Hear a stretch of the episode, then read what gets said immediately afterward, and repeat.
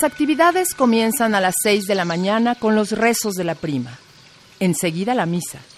A las ocho el desayuno. Pan, huevos, leche, mantequilla. A las nueve los rezos de la tercia. Después los trabajos en común en la sala de labor. Una de las disposiciones que no se cumplen.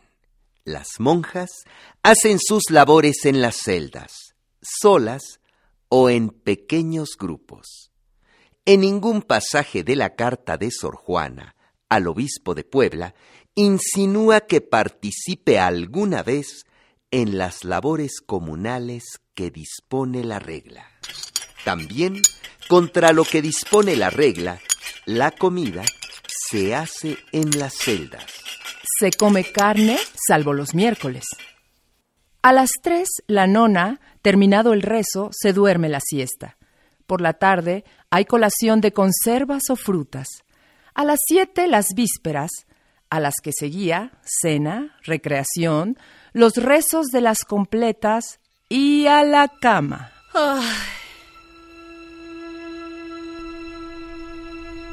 Ella.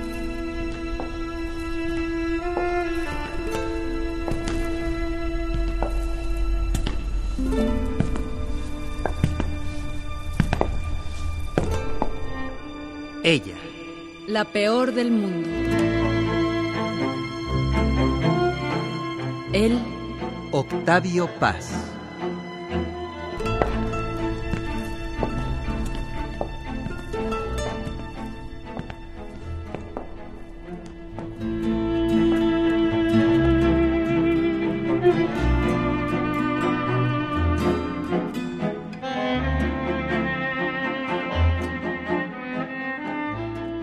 Las monjas interrumpen el sueño con los maitines y laudes. Las reglas especifican que las camas deben tener colchones y almohadas, mas no sábanas. Las monjas deben dormir con escapulario pequeño, sayuela, camisa de estameña, ceñida y con velo. Respetan los ayunos que manda la Iglesia los viernes se examinan las faltas cometidas y se imponen las penitencias, desde el rezo de un Padre Nuestro a la cárcel perpetua dentro del convento. Los viernes son de confesión.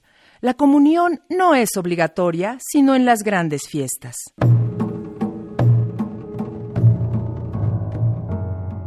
Lo extraordinario con dicho género de vida es que no enloquezcan todas para ciertas naturalezas poco sólidas, el tedio y las largas horas de ocio fomentan delirios mórbidos, fantasmagorías. La vida conventual es semillero de chismes, intrigas y conjuraciones. Las variedades de la pasión cabalista como llama Fourier al amor por el poder que nos lleva a formar camarillas y bandos. Cálculo y ambición es el veneno secreto que anima y corrompe la vida de las asociaciones cerradas. La corte. La iglesia. La milicia. La universidad. El partido. La academia. La pasión cabalista alianza de ambición y envidia, en su forma vulgar, la politiquería, busca para satisfacerse la complicidad de los demás. Sor Juana se queja mucho de las intrigas y envidias de sus hermanas. Es casi seguro que su renuncia a las letras sea el resultado de una cábala clerical en su contra.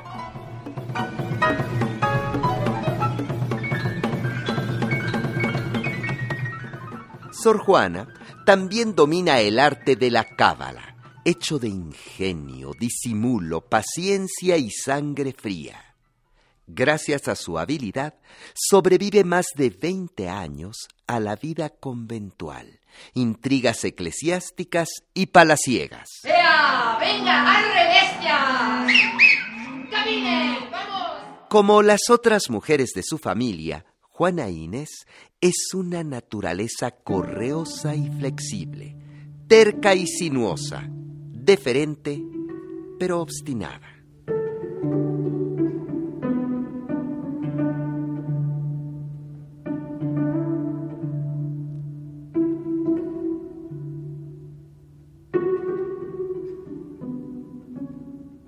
Las religiosas de San Jerónimo se ven de continuo unas a otras en sus celdas.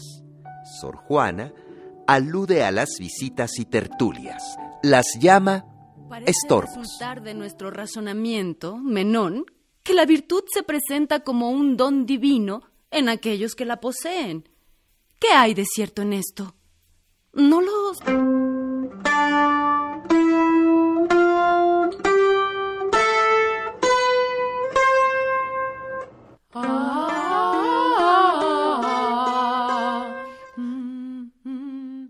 Como estar yo leyendo en mi celda y antojárseles en la celda vecina, tocar y cantar.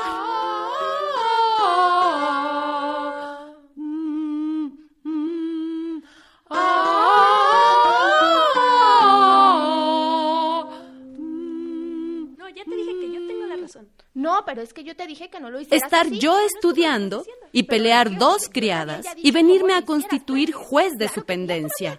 ¿Verdad, Sor Juana, que la razón es mía? Juana Inés, hermana. Estar yo escribiendo y venir una amiga a visitarme, haciéndome muy mala obra con muy buena voluntad. Y esto es continuamente.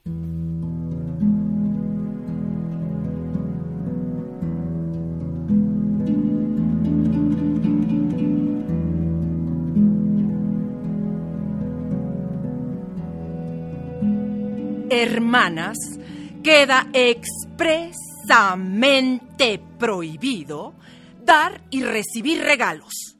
Sor Juana recibe muchos presentes, algunos muy valiosos, y hace obsequios a sus amistades, sobre todo a las virreinas. Es posible que el convento, interesado en mantener buenas relaciones con el palacio virreinal, cubra los gastos que ocasionan los presentes de Sor Juana.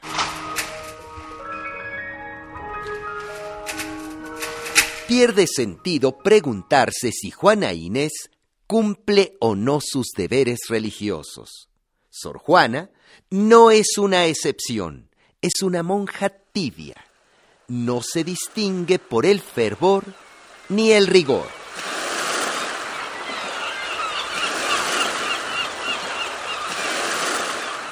Es una mujer que se mueve con soltura, a veces con elegancia, por un terreno peligroso. Hay que añadir que casi nunca, mientras camina entre abismos y desfiladeros, la abandonó la sonrisa.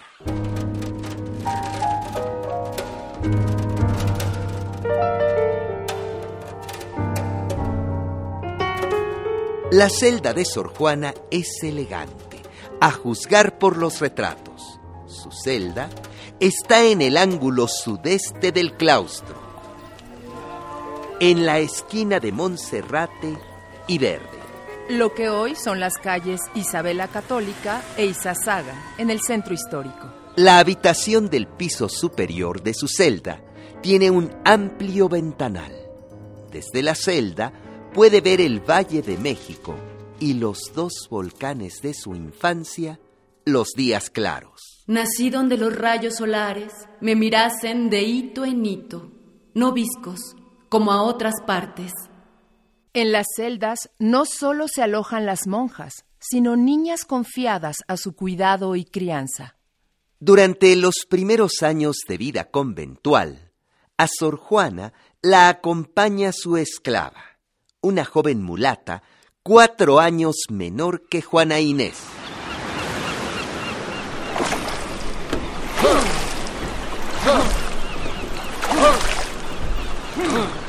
¡Más rápido! ¡Remando más rápido! Juana de San José, 16 años, cuatro menos que mi ama Sor Juana. Fui donación de su madre, doña Isabel Ramírez, el día de la profesión. Viví en la celda de Sor Juana unos 10 años. En 1683 nos vende a mi niño de pecho y a mí con la ama Josefa, su hermana. Mi nueva ama paga a mi amita Sor Juana la cantidad de 250 pesos oro.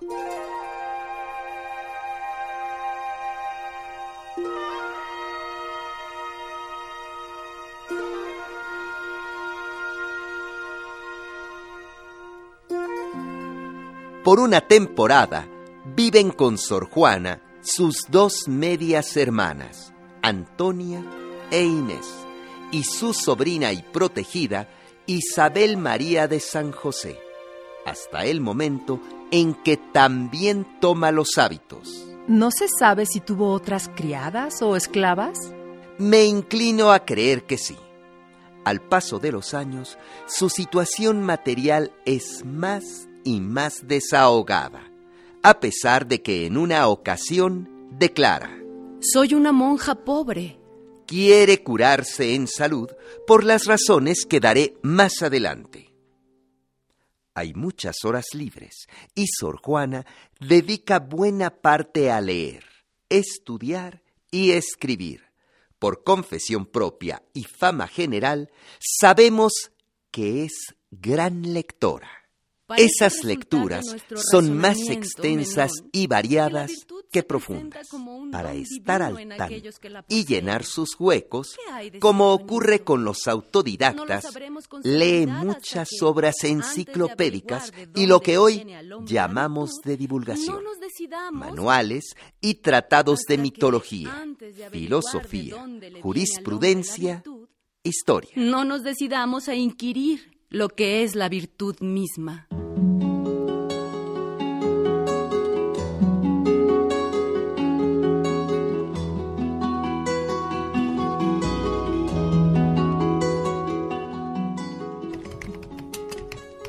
Escribe mucho.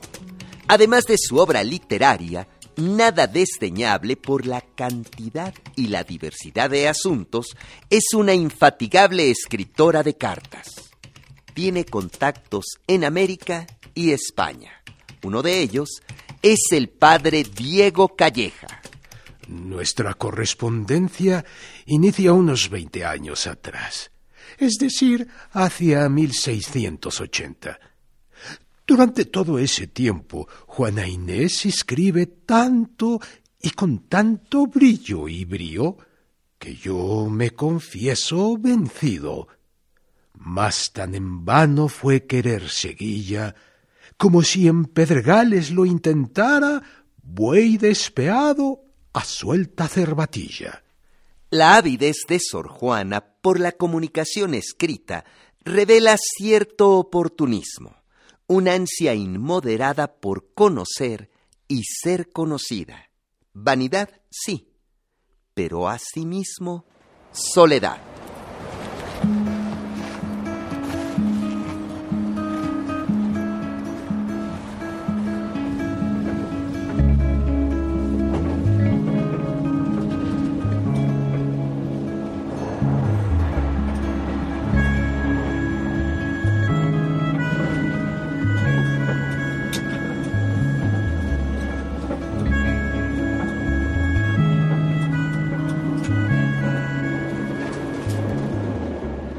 Ahogo, asfixia. Le queda chico no solo el convento, sino el país, y más su mundo. Sus verdaderos contemporáneos no están ni en Madrid, ni en Lima, ni en México, sino en la Europa de fines del XVII, que se prepara para inaugurar la era moderna, a la que España da la espalda.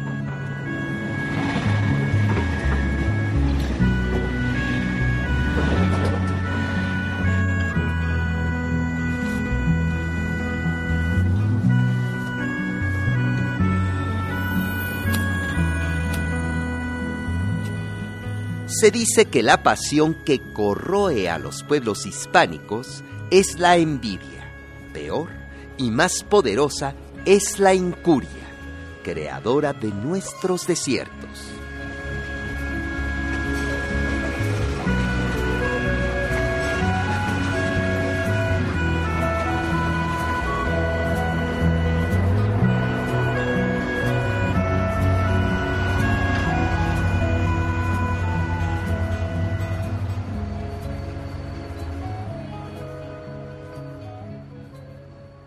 Leer y escribir es conversar con los otros y con uno mismo. En ambos casos, nuestro interlocutor es un ausente presente que nos habla sin lengua y que nos oye sin orejas. Sor Juana lo dice con uno de esos tropos violentamente retorcidos que su época ama. Óyeme con los ojos, óyeme sordo, pues me quedo muda. Cuando deja de escribir cartas, es porque está en el locutorio conversando con sus visitantes. Cuenta el padre Oviedo escandalizado. Su amistad con Leonor Carreto no se rompe al tomar los hábitos. La virreina y su marido, el marqués de Mancera, suelen asistir a la capilla para las oraciones de las vísperas. Y luego en el locutorio acostumbran de partir con Sor Juana. Juan Ignacio de Castorena y Ursúa nos ha dejado un testimonio de aquellas reuniones en el locutorio a las que asiste desde niño. Castorena será su defensor en una hora amarga. Es un gran amigo de Sor Juana. Le debemos la edición de Fama y Obras Póstumas en 1700. Más felices que sus lectores, fuimos los que merecimos ser sus oyentes. Ya silogizando consecuencias, arguía escolásticamente en las más difíciles disputas. Ya sobre diversos sermones, adelantando con mayor delicadez los discursos. Ya componiendo versos de repente en distintos idiomas y metros, nos admiraba a todos y se granjeaba la aclamación del más rígido de los tertulianos.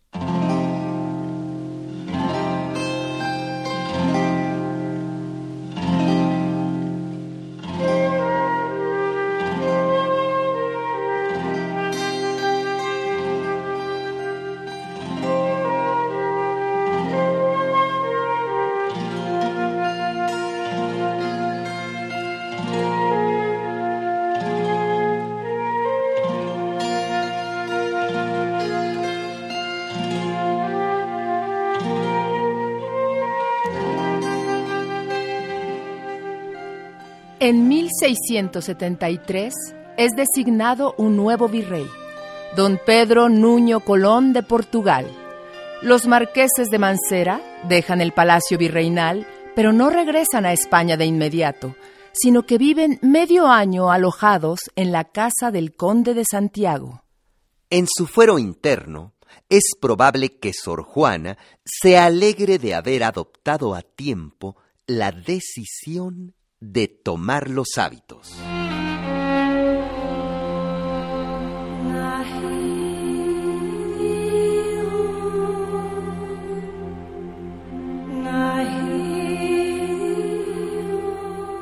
¿A dónde habría ido si hubiese tenido que dejar el palacio a la salida de sus protectores? Tal vez no le quedara siquiera el recurso de acudir a los mata en caso de que sus tíos estén dispuestos a abrirle de nuevo las puertas de su casa. Don Juan de la Mata, por lo demás, muere por esos años, y su viuda, María Ramírez, la tía de Sor Juana, un poco después, en 1680.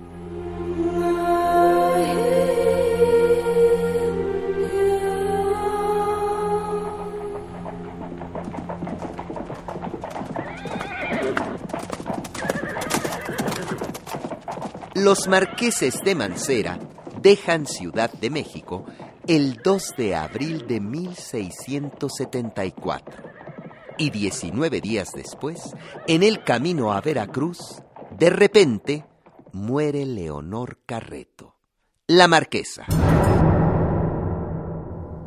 El arzobispo oficia las exequias pontificales de la marquesa en la catedral y hay rezos por la salud de su alma en el convento de San Jerónimo. ¿Cuáles son los sentimientos de Sor Juana ante la muerte de su amiga y protectora? Escribe tres sonetos, pero las emociones que ha de experimentar, desposeimiento, pesadumbre y tal vez despecho, aparecen purificadas por el sedazo, a un tiempo ético y estético de la forma poética. Si contásemos con su correspondencia, podríamos vislumbrar algo de lo que en realidad siente ante la inesperada muerte de Leonor Carreto. Se cartea con el viudo marqués de Mancera, que siempre recuerda a Sor Juana con admiración y cariño. Y en esas cartas los dos deben haberse referido a los años en que Juana Inés vive cerca de la virreina.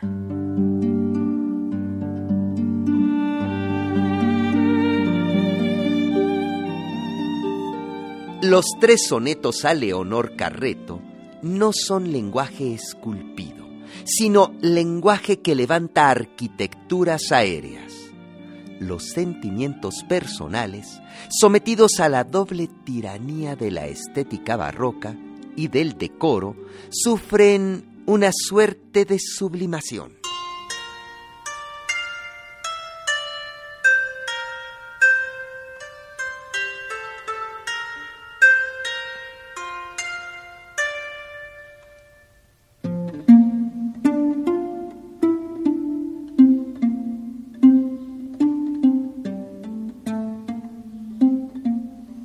El tercer soneto contiene un cuarteto que me encanta.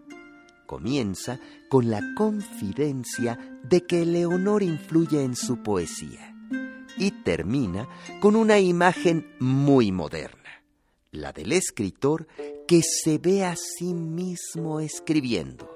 Muera mi lira infausta en que me influiste, ecos que lamentables te vocean y hasta estos rasgos mal formados sean lágrimas negras de mi pluma triste.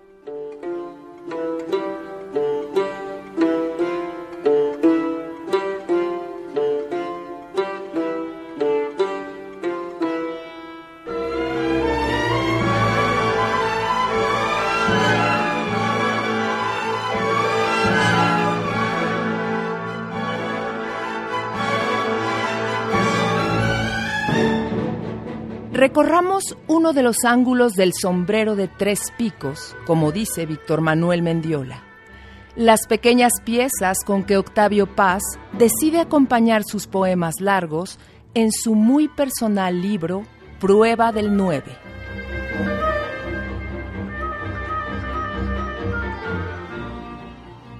El primer corte que realiza Octavio Paz Después de la sucesión de poemas que nos ha presentado, entre la piedra y la flor, piedra de sol y homenaje y profanaciones, nos entrega los primeros nueve poemas cortos. Nos da la primera confrontación entre texto largo y texto corto, entre una forma desplegada y una forma sintética, entre el gusto popular y la estética culta, y en cierto sentido entre la tradición de la literatura occidental y la tradición de la literatura oriental. Todas estas miniaturas tienen un valor en sí mismo, pero son, más que nada, un contrapeso, una diafonía, un contrasonido en oposición a las construcciones de arquitectura mayor o monumental. Estos pequeños poemas tienen el propósito de afirmar en forma concentrada las visiones de los largos poemas y al mismo tiempo poseen la finalidad de mostrarnos cómo el poema puede prescindir del trazo amplio y de la largura temporal y transformarse en una señal, una inscripción autosuficiente, casi en un segundo. El poema largo, en su curso, en su firmeza, en su ilusión de cosa que permanece, siempre nos lleva primero a lo que sucede sin parar, a lo ininterrumpido, después a la idea de la duración, rápida o lenta, eso no importa, y de ahí a lo perenne, a lo inmóvil, lo que siempre es igual a sí mismo. El poema largo, entre muchas otras cosas, crea una ilusión narrativa, pero sobre todo crea una apariencia de tiempo. En cambio, el poema corto, epigrama, dístico, redondilla o haiku es lo inesperado. Lo que no alcanzamos a captar de inmediato por la brevedad excesiva, el relámpago, la poesía en segundos. Pero es también, en ese instante la aguja, la espina, el aguijón que nos hiere y que nos paraliza de manera inexplicable con una sutil punzada súbita.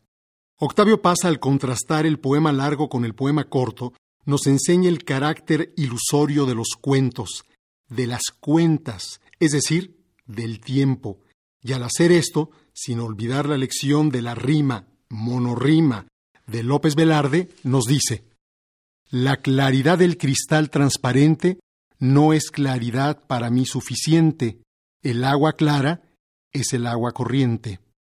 Más cerca de la tradición castellana también nos dice, la ola no tiene forma, en un instante se esculpe y en otro se desmorona, en la que emerge redonda. Su movimiento es su forma. Finalmente, en cercanía con el haiku, traza tres líneas. Gentes, palabras, gentes. Dudé un instante. La luna arriba, sola. Hemos recorrido uno de los ángulos del sombrero de tres picos de la prueba del nueve.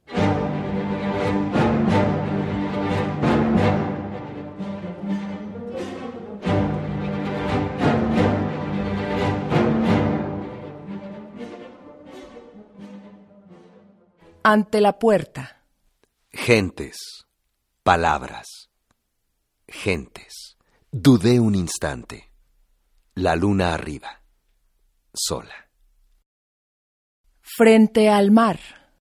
La ola no tiene forma.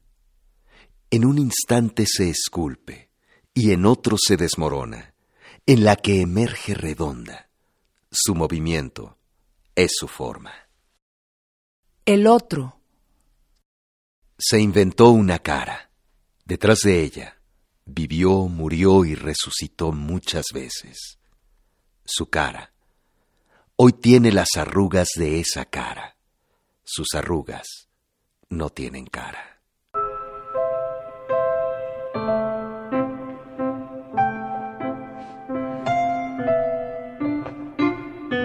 Esto fue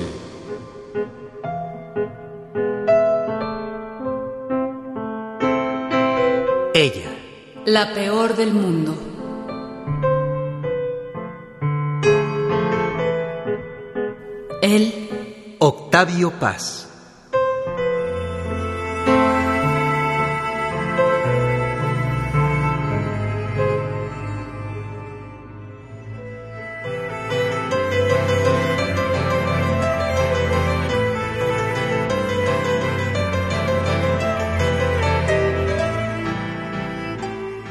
Estudio biográfico de Marcela Rodríguez Loreto, basado en el ensayo de Octavio Paz, Sor Juana Inés de la Cruz o Las Trampas de la Fe.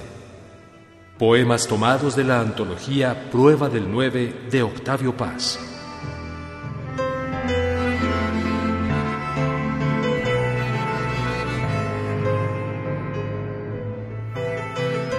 Si usted quiere volver a escuchar este programa, visite el micrositio www.e-medioradio.edu.mx diagonal Ella la peor del mundo.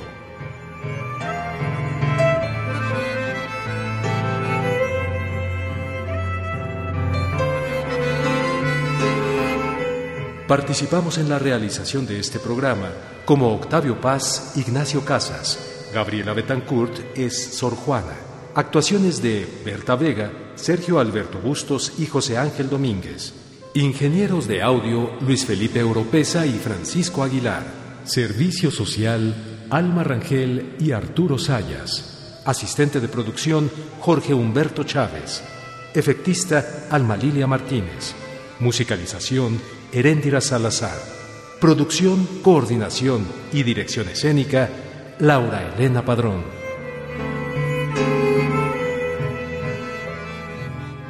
Radio Educación y las emisoras culturales de México rinden un homenaje nacional al Premio Nobel Octavio Paz y a la décima musa Sor Juana Inés de la Cruz.